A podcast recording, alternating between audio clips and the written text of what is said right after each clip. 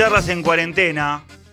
Hoy con una persona que en este ambiente que es muy pero muy complicado, muy pero muy difícil, creo que así que el 100% de todos los colegas, sin lugar a dudas, coinciden que es sumamente respetado, pero que además es una persona muy pero muy querida. Y con él vamos a conversar, nos vamos a dar un, un lindo placer de charlar un rato con Miguel Simón. Miguel, ¿cómo te va? Martín Daer aquí en La Redonda, en La Plata. Martín, ¿cómo te va? Te agradezco la presentación. No, por favor. Eh, creo que más allá de cualquier elogio, en un rato vamos a hablar del relato, del relato deportivo hoy, de, lo que has innovado en el relato en televisión. Yo creo que no hay mayor eh, virtud que ser respetado y querido a la vez en este ambiente que, insisto, es muy complicado. Sí, en realidad es tan complicado como cualquier ambiente. Depende de los objetivos de cada uno. Uno de mis propósitos cuando empecé a trabajar era, bueno, ante todo eh, el respeto humano, ¿no? Mm. Eh, lo de ser buen compañero. A mí siempre me gustó estar en grupo. Eh, creo que he sido un buen participante en varios grupos, ya en mi adolescencia, en la etapa del colegio, y, trato de tener buenos recuerdos de cuando estoy con grupos de gente, o ya sea un equipo de fútbol, un equipo de trabajo, y ya cuando el objetivo pasa por ahí, ¿no? Uno intenta armonizar lo máximo posible y tratar también de ser lo más frontal posible, porque es la manera, ¿no? De, darle sanidad al grupo que integras. Sí, eh, es, un, es un trabajo que requiere el conjunto, requiere un conjunto, pero hay mucho de lo individual y me, da la sensación que, que ha crecido en, los últimos años, en el último tiempo, esto de tratar de, resaltar desde lo individual por encima de lo colectivo. Eh, digo, formando parte de un programa, de una transmisión, y ahí ya se, se, empieza a complicar, porque cuando lo individual quiere estar por encima de lo colectivo, se rompe lo colectivo justamente. Sí, pero también parte de la sociedad, y no, no solo de Argentina, del mundo en general, también pasa por, por esos parámetros hoy. Eh, por eso eh, este ámbito y ambiente es tan, tan cruel y exigente como otros, como muchos otros en realidad. Eh, te, llevo al fútbol acerca de lo individual sobre lo colectivo y sin ofrecer una crítica a Cristiano Ronaldo, pero para que tengamos en cuenta Cristiano, de hecho, ha sido un muy buen jugador de equipo, ha participado en equipos que han salido campeones. O sea, eh, en algún momento él puso no eh, su ego en favor del equipo. Pero le preguntaban hace poco en una nota en Inglaterra con qué eh, recuerdo se quedaría el fútbol, con qué título. Y él dijo, me gustaría quedarme con el título de ser el mayor ganador de balones de oro. y más allá de lo que él hace habitualmente en cuanto a su, a su presencia, ¿no? y, a maneras bastante egocéntricas que exhibe. Pero es todo una muestra de lo que también no eh, hoy es la sociedad. Sí. Uno de los íconos y de los emblemas y los referentes tiene ese parámetro. Sí, y bueno, tal vez el último fin de semana hayamos encontrado otro ejemplo, digo, e, esas imágenes de Higuaín muy enojado con Cristiano Ronaldo, tiene que ver con esto. Cristiano Ronaldo buscaba eh, por lo menos acercarse a Immobile, que es el goleador de la liga italiana, y lo único que pensaba era en hacer su gol, independientemente que la Juve necesitaba ganar para conseguir el título. Igual Martín, yo en esta, en esta de Cristiano Ronaldo, voy a defender al portugués. Eh, a ver. Porque yo creo que el fastidio de Higuaín, para aquellos que recuerdan la secuencia de jugadas, es primero una acción de Rabiot que tiene un pase a la derecha para Cristiano y un pase a la izquierda para Higuaín, casi a misma distancia ambos. O sea, si vos conducís, vamos, vamos a sacar a Rabiot, vos o yo conducimos. Sí. Mm, tenemos la pierna derecha de Cristiano o la zurda de Higuaín. Más allá de ser Cristiano y de ser Higuaín, no nos importa la, estadística general. ¿A, quién le damos la pelota? Sí, sí, por supuesto que a Cristiano. Vamos a Cristiano. Mm. Vamos a la jugada que se enoja Higuaín. Va Cristiano de izquierda al medio. Higuaín le mete una extraña diagonal hacia afuera. Primero una diagonal que no sirve porque el pase filtrado era cortado por un par de defensores que hubiesen cerrado Higuaín. Y después, en caso de continuar esa diagonal hacia afuera, era un pase de Cristiano abierto a la zurda de Higuaín cuando Cristiano ganaba la posición y le pegaba al arco. Si vos sos técnico, ¿qué decís? Sí, pateá. patea, querido. Sí. Pero me, me, da la sensación que hay veces... La pelota a la derecha y, erró igual, no sea... Todo muy bien, cada uno es dueño de sus reacciones y de, y de su fastidio. Me parece injustificado en el caso de Pepita, no sé eh, con qué, qué antecedente tenía respecto a sus compañeros en entrenamientos en otros partidos, quizá ese cúmulo de situaciones anteriores lo llevó a mostrar un excesivo fastidio en ese momento. Sí, puede ser, y es, muy probable que sea, porque si esto te pasa hasta con tus compañeros jugando eh, a la pelota, así lo diferenciamos del fútbol el sábado, si hay uno que con el que ya tenés algunas diferencias, a la primera de cambio ya vas a reaccionar de, una manera distinta que con otro que por ahí le bancás, que, que sea medio morfón. Es cierto, es cierto. Sí, pasás a sospechar que siempre tenía pase posible y no te la dio, y nunca contemplás si en ese caso no se equivocó, ¿no? Claro. Sí, coincido, coincido. Eh, y vos me dijeron, zurdo, medio lentón, pero, pero de buena calidad. ¿Te describieron bien jugando al fútbol? Sí, sí, zurdo, zurdo. Eh, sigo jugando, por suerte. Bueno, esta pandemia quizá acelere mi retiro, ¿no? Veremos cómo actúa. ¿Cuántos años tenés? Eh, yo 55. 55. y juego con chicos entre 20 y 30. O sea, ese es mi problema en realidad. Eh, claro. Con quién juego, ¿no? Claro. Pero juego fútbol 6. Fútbol 6 ¿Y ahí te parás en el fondo? Mucha medida, voy con el aerosol, cuido mi quinta, mi jardín, con la zurda juego bien de primera. O sea, voy a, viste donde Marangoni tiene canchas ahí en, Barrio Norte. Sí.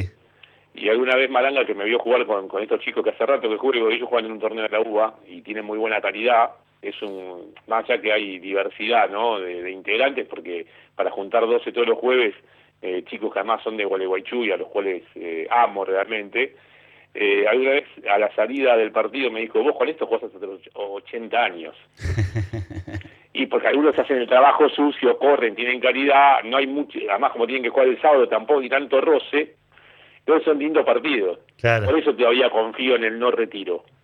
Hay que ver hasta dónde me da, ¿no, Martín? Y pero las ganas... Esta pandemia que me dejó sin natación, sin preparación física, sin fútbol, es, complicado. Bueno, sabes que hace un ratito me, corro un poquito de la charla, de la charla en cuarentena, pero hace un ratito yo decía, mandaba saludos a mis compañeros de fútbol, que se extrañan y mucho. Eh, y decía, bueno, la primera, la vuelta será tal vez en forma de pelota y después nos iremos acoplando a las circunstancias. Porque esta cuarentena está brava, está difícil. Yo vi el, el, el papi, una suerte de metegol que ensayaron en Rosario, que querían ensayar. Yo creo que con ese sistema, Martín, juego, si vivo, hasta los 104 años. Claro. No, pero eso no es fútbol. Eso no es fútbol. No, por eso. Sería un divertimento. Claro. Ojo, a mí me alargaría la carrera. Y sí, y sí. a mí me alargaría la carrera. Yo no lo descarto. Si se impone en el futuro, no lo descarto. Puedo ser hasta capitán del seleccionado argentino. Miguel, vos naciste en Caballito. Yo nací en Caballito. ¿Y, y cómo fue tu infancia? Bueno, mi infancia está vinculada a Caballito, al Colegio Marianista, que está cerca de Ferro, ahí en la calle Rivadavia. Está vinculada a Ferro, está vinculada a que mi tío era socio de Ferro. Mi hijo no era muy futbolero eh, y tampoco iba al club, porque mi tío no, sí era futbolero, ya a partir de los cinco años me empezó a llevar a la cancha. Eh, él jugaba bochas y hacía pelota paleta, así que soy un experto en bochas también. Mira. No, me ha tocado, relatar, pero bueno, de tanto ver a mi tío, algo había comprendido. Me ayudó para el curling cuando hice Juegos Olímpicos de Invierno. eh, a ver tanto, tanto de bochas en, mi infancia.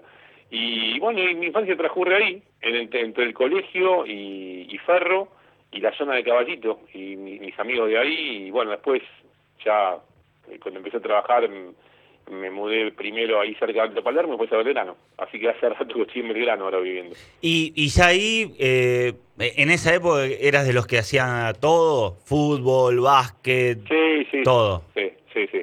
Tenis. Tenis también. Sí, me reconozco un más que aceptable jugador de tenis de mesa.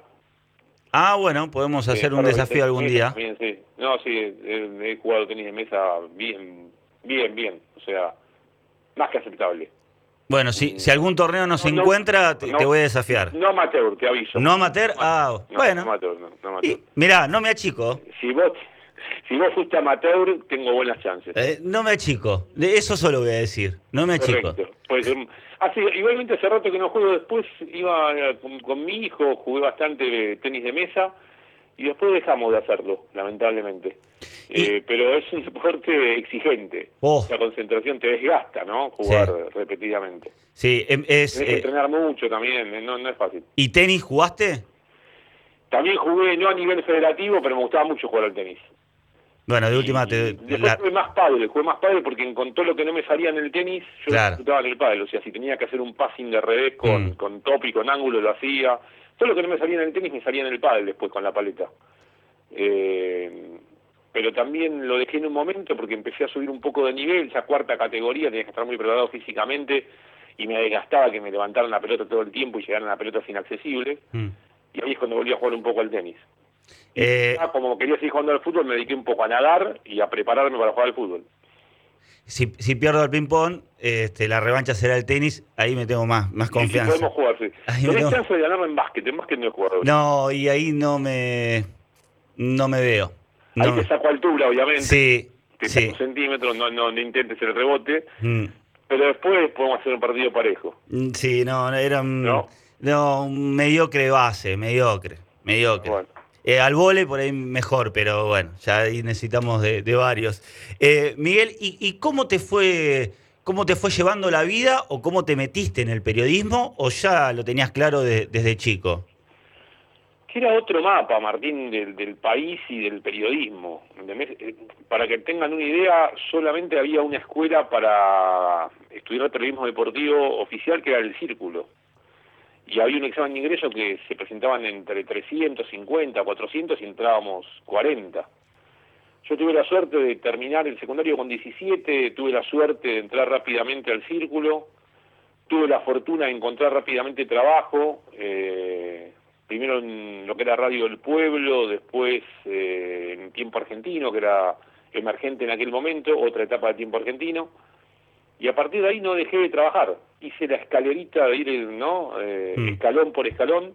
Pasé, creo que por todos los ámbitos posibles en el periodismo gráfico y en, el radial y en el televisivo, lo que se puede, ¿no? Eh, escalar en cuanto a, posiciones, ya sea vestuarista, estudios centrales.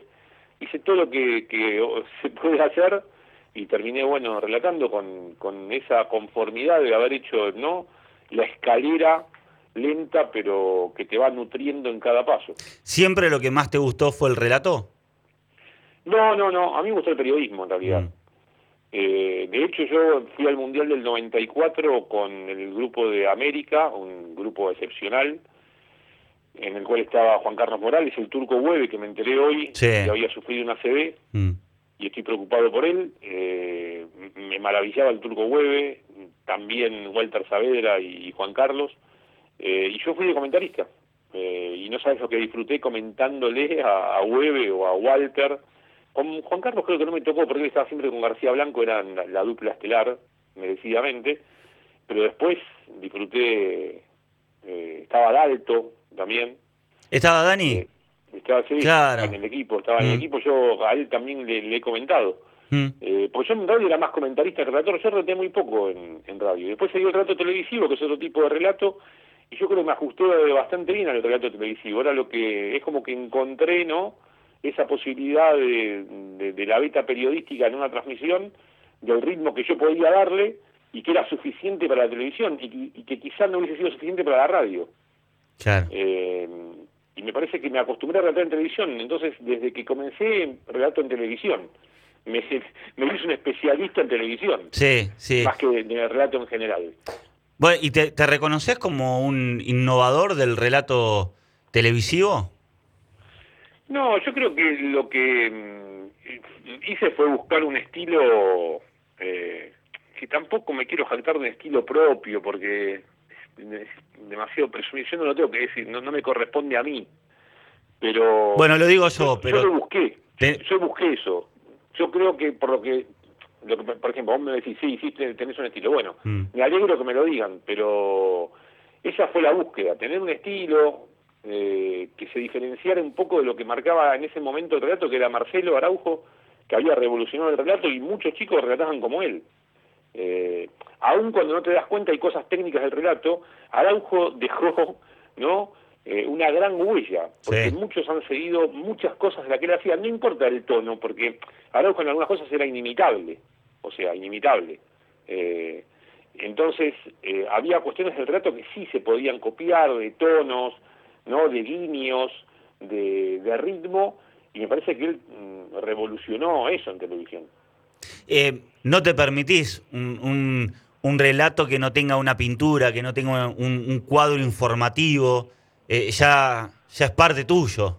Sí, no, siempre lo fue, no es que ahora... Eso siempre lo fue, eso desde el arranque, desde el minuto cero. Desde el relato cero, eso era mi, mi propuesta. Porque es lo que te decía, tiene que ver con lo periodístico. Claro. ¿No? Tomar, más allá de tomar un partido como un espectáculo, yo tomo como un hecho periodístico el partido. Mm. Eh, y creo que pasa también por ahí, la cuestión de, mi aproximación ¿no? A, un partido de fútbol para relatarlo. ¿Qué no te puede faltar en la preparación del relato de un partido? Y lo que trato que no me falte es eh, información con cierto detalle de cada uno de los protagonistas, que no siempre lo logro. ¿eh? Yo tengo un iPad, tengo muchos partidos relatados, pero mm, después siempre aparece alguno que es que es cierto, no es tan conocido y del cual no tengo la, preparación que yo creo que debería tener.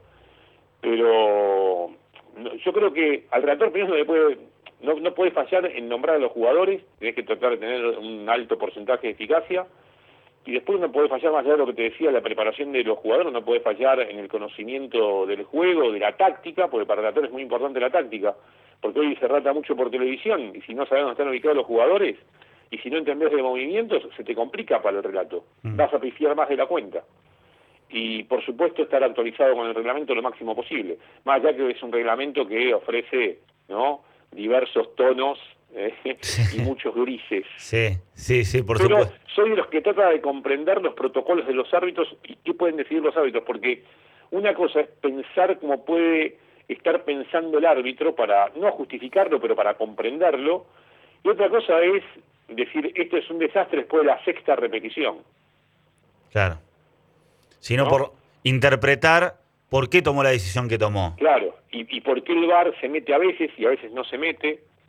Y yo creo que nosotros, y yo también lo soy, hemos sido culpables en, cuanto a los protocolos del VAR y los diálogos, y también obviamente los, los árbitros y los organismos que rigen a los árbitros, que no han sabido explicar muy bien algunas cuestiones de los diálogos que hacen que el VAR intervenga con, ¿no? con mayor fuerza o menor fuerza. Eh, yo me voy dando cuenta en las ligas que hago, ya voy adivinando más o menos qué puede pasar con el VAR, porque vas acumulando antecedentes y te vas dando cuenta dónde interviene el VAR y qué se tiene que dar para que intervenga. Sí. Porque te voy a dar un ejemplo. Eh, hace poco un penal a Messi, eh, que lo camisetean levemente. Sí. Que si vos la ves en la tercera repetición decís, esto no se puede cobrar. Hmm. Pero si en la Liga de España el árbitro del bar, el principal, habla con el de piso, coinciden en lo que vieron. Le dice José a Pedro, ¿qué viste, eh, Pedro? Yo vi que lo tocaron a Messi. Bueno, se acabó la discusión. La intensidad del contacto la evaluó el juez de campo. Porque el mismo que te pide que no esté el bar, después te pide que no cobren ese penal. Sí. Cuando en realidad el del bar y el del campo de juego vieron lo mismo. Ahora, el bar no llegó para ver los elefantes que no veían los árbitros. Claro, el VAR llegó para, exactamente, ahí, está, ahí está el concepto. El VAR llegó para ver esta situación, o sea, donde hay coincidencia en lo que vieron juez de campo y juez de VAR, o sea, porque vamos al hecho puntual de lo que te decía recién, de, más allá de Messi o de esa jugada puntual. Si yo veo en el campo de juego que te camisetearon y el del VAR ve lo mismo, más allá que el del bar vea que el camiseteo dice, pero esto no fue, ¿entendés? Tiene que dirigir el árbitro el partido. Sí.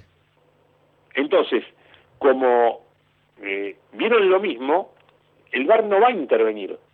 En cambio, si el VAR le dice al árbitro, es una cosa, lo camisetearon a Messi. ¿Vos lo viste? No, yo no lo vi. Bueno, míralo. Claro.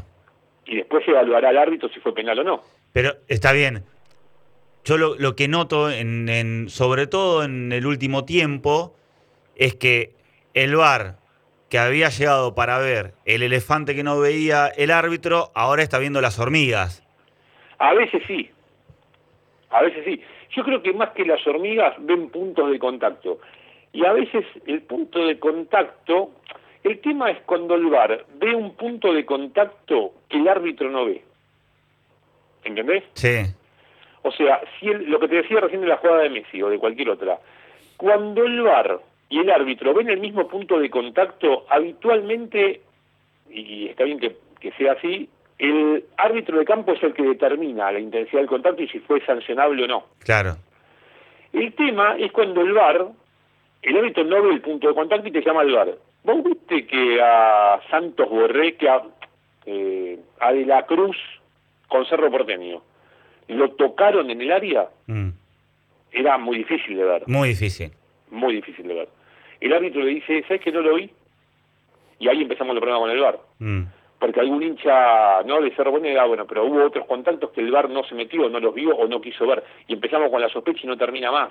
O sea, el VAR, que supuestamente eh, el miedo de muchos que se ponían al VAR era que le iba a quitar pimienta, yo creo que el, mar, el VAR es pimienta y sal ahora. Eh, ¿a, vos te gusta el VAR? A mí, a mí me gusta el VAR. ¿Te gusta el VAR? ¿Sabes por qué me gusta el VAR?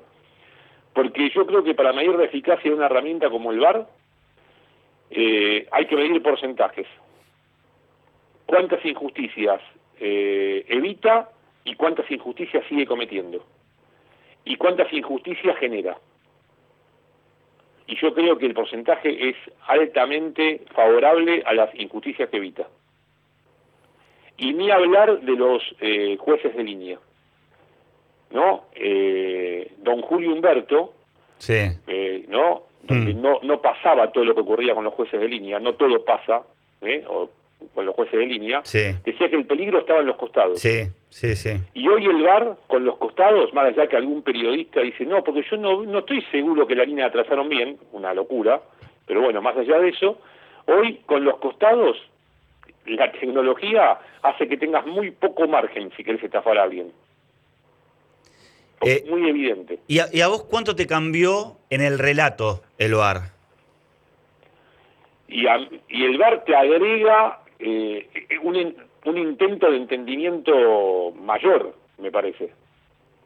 Lo que te decía, a ver por qué intervino, por qué no intervino, una vez que intervino, por qué lo hizo, y además, porque como decía vos, si bien llegó para ver al elefante y enfoca a la hormiga, cuando enfoca a la hormiga, yo tengo la obligación de explicar qué hormiga vio. Mm. Y no siempre ves las hormigas, ¿no? Por más actualizado con el reglamento. No. No siempre las ves, no siempre las entendés. Y cometés errores porque capaz que la hormiga estaba y después hablas con un árbitro que sabe más que vos y te dice, mira, la hormiga estaba. Después discutimos si había que mirarlo o no. Pero la hormiga estaba y yo capaz que estoy en medio del relato, ¿no? Me distraje un segundo y no vi la hormiga. Sí. Entonces, el VAR pasa a ser un elemento que a mí no me, me provoca una mayor exigencia en la preparación y en el entendimiento del juego. Yo lo, que considero, eh, em, no, me quiero, no me quiero extender tampoco tanto en esto porque hay muchas cosas que, me gustaría seguir hablando, pero... Te digo algo, eh, es un tema, yo también lo hablo con mis compañeros, imagínate, en ESPN algunos están en contra del VAR, otros a favor. Es un tema que vos me vas a dar eh, motivos y yo lo voy a comprender y seguramente vas a escuchar algunos motivos míos y también lo vas a entender. Sí, sí. Y, mis motivos, yo te aseguro que por más que esté una hora hablando con vos, no te voy a convencer que el bar está bien. A mí, ¿sabes lo que me pasó? Es que yo estaba a favor del bar eh, con, algunas dudas y, de, y en el último tiempo me, me voy alejando cada vez más. Me voy alejando cada vez más. Y noto esto, porque hormigas hay un montón, en cambio elefantes hay pocos. Entonces, si si ayudaba a ver los elefantes, que son muy pocos durante un partido, bienvenido sea. Ahora hormigas, claro. hay muchas. Entonces yo digo... No, no, y, yo no estoy con vos. Digo, a mí me gusta el bar a nivel general, me decís, si, dejarlo así o sacarlo, que lo dejen así. Pero yo estoy con vos, yo restringiría un poco el bar. Ah, bueno, ahí... ¿Entendés? Yo no Porque seguiría evitando injusticias, le daría al árbitro de campo, ¿no? El poder que tiene que tener absoluto, y, y evitaría varias injusticias si restringo el bar. O que la viste, tenemos que sentarnos en una mesa vos y yo y ver cómo lo restringimos. Sí, sí, sí. Imagino que esto se, se, debe hablar. Yo escucho comentarios, no puede ser que cobren el offside que está a un milímetro. ¿Y cuál sería la manera de restringir eso? Mm. Que te diga, no, bueno, si no está a 7 centímetros, ah, y habría offside de 8 centímetros que vos decís no puede estar. Claro. Sí, sí, la, sí. la historia sería y sería eterna la discusión. Sí, es real. Porque es muy fácil opinar de, de, afuera, pero después si nos tenemos que sentar vos y yo, que estamos de acuerdo en esto, es decir, a ver, Martín, ¿cómo lo restringimos el hogar? Mm. Y yo te aseguro que vamos a estar en problemas. Sí, todo va a generar polémica. Estamos hablando con Miguel Simón. Eh, Miguel, te quería preguntar, ¿lees solamente libros de deportes o, qué otros libros lees y, por qué lado vas?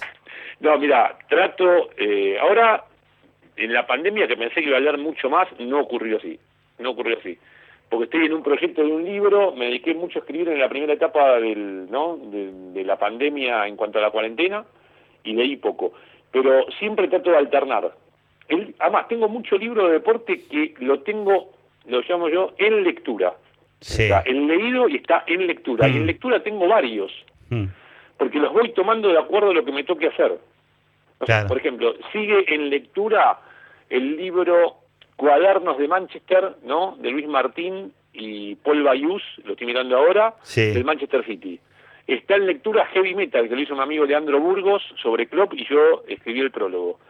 Está en no, después de ya no está tan en lectura Parking de Bus, que lo hizo Germán Castaño, es un necochense muy innovador, a quien puedes entrevistar en algún momento, muy enriquecedor, que hizo dos. Eh, el otro día me mandó Guardiola, Ladrón de Ideas, pero él como me mandó el libro y tenía que hacerle un comentario, me atrapó el libro y ese casi lo terminé.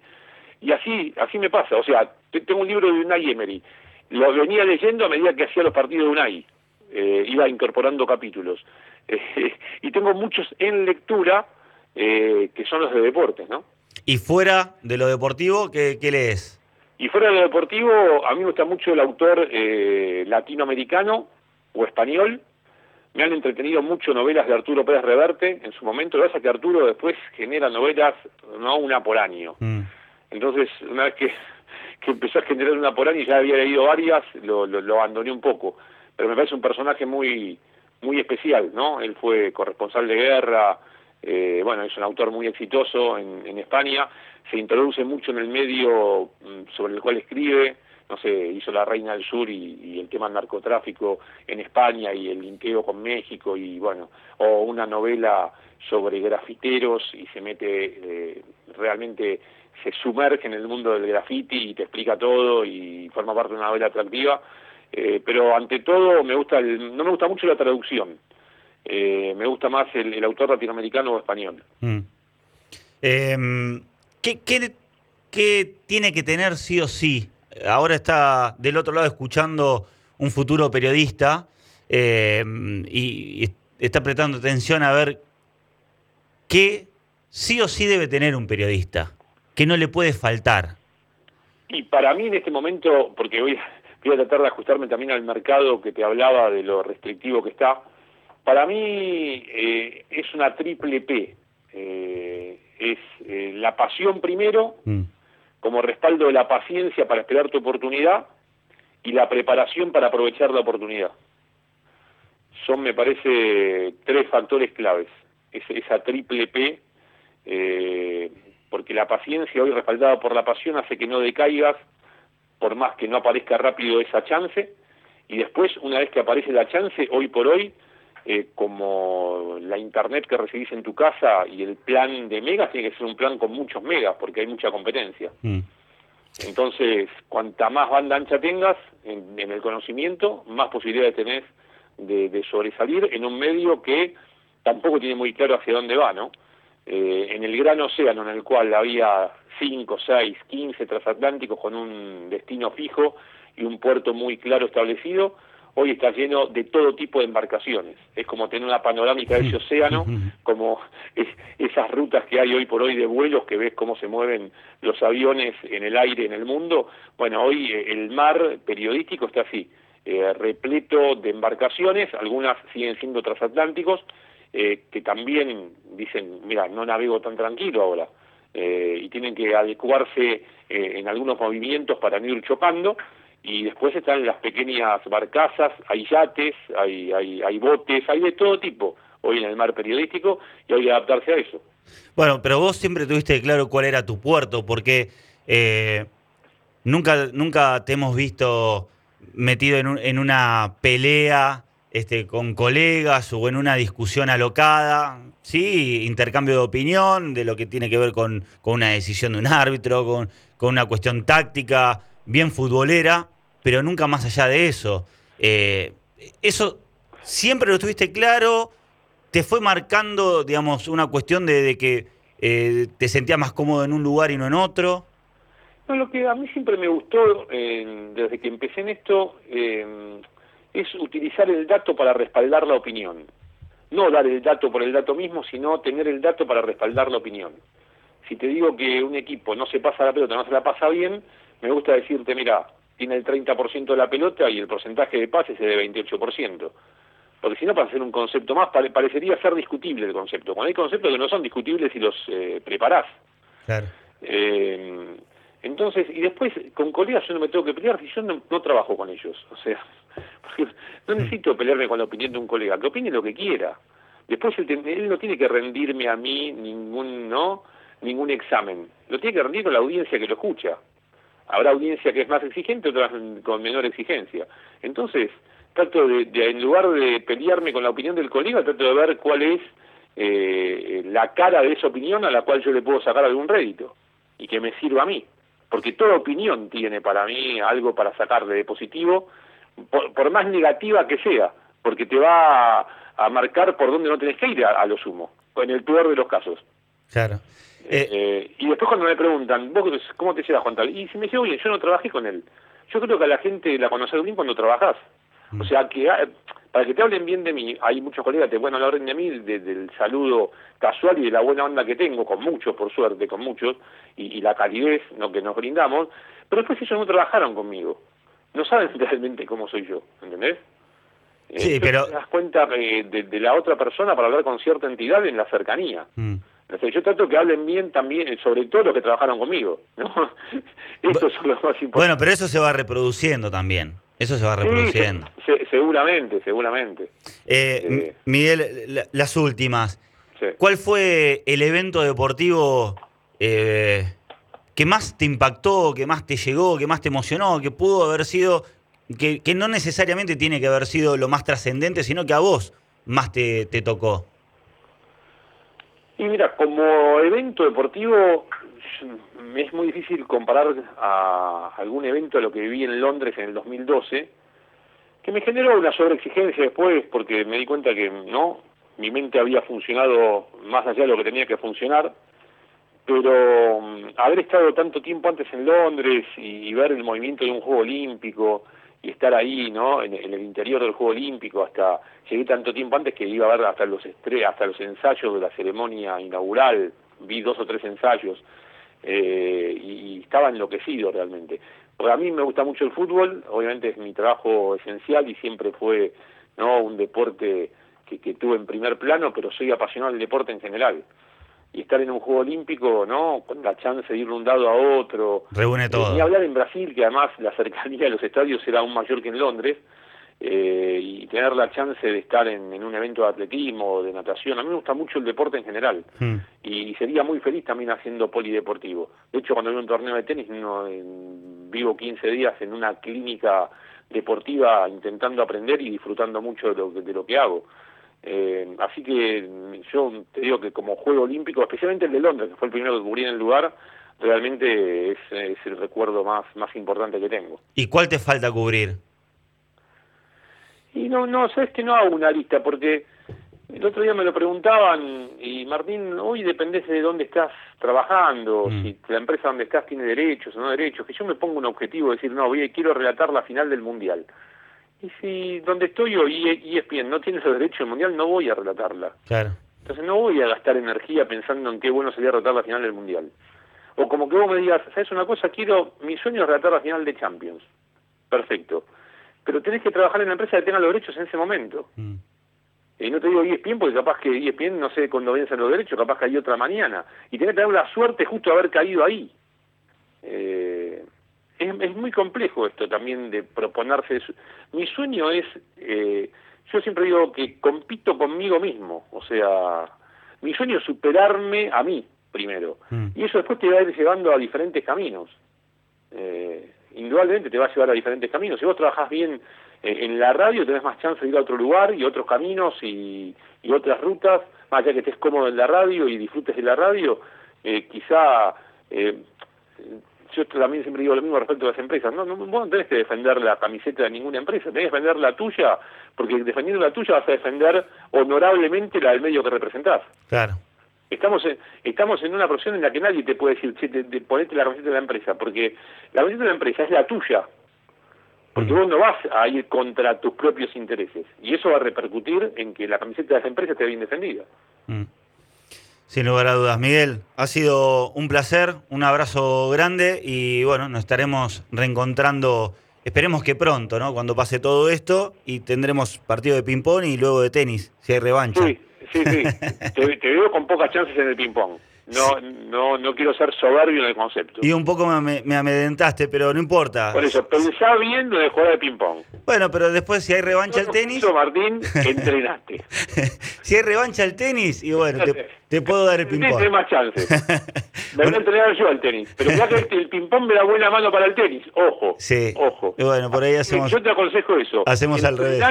en el tenis de mesa, entrenate. un abrazo grande. Dale, cuídate mucho. Un abrazo grande y gracias por la llamada. Miguel Simón, en Charlas en Cuarentena.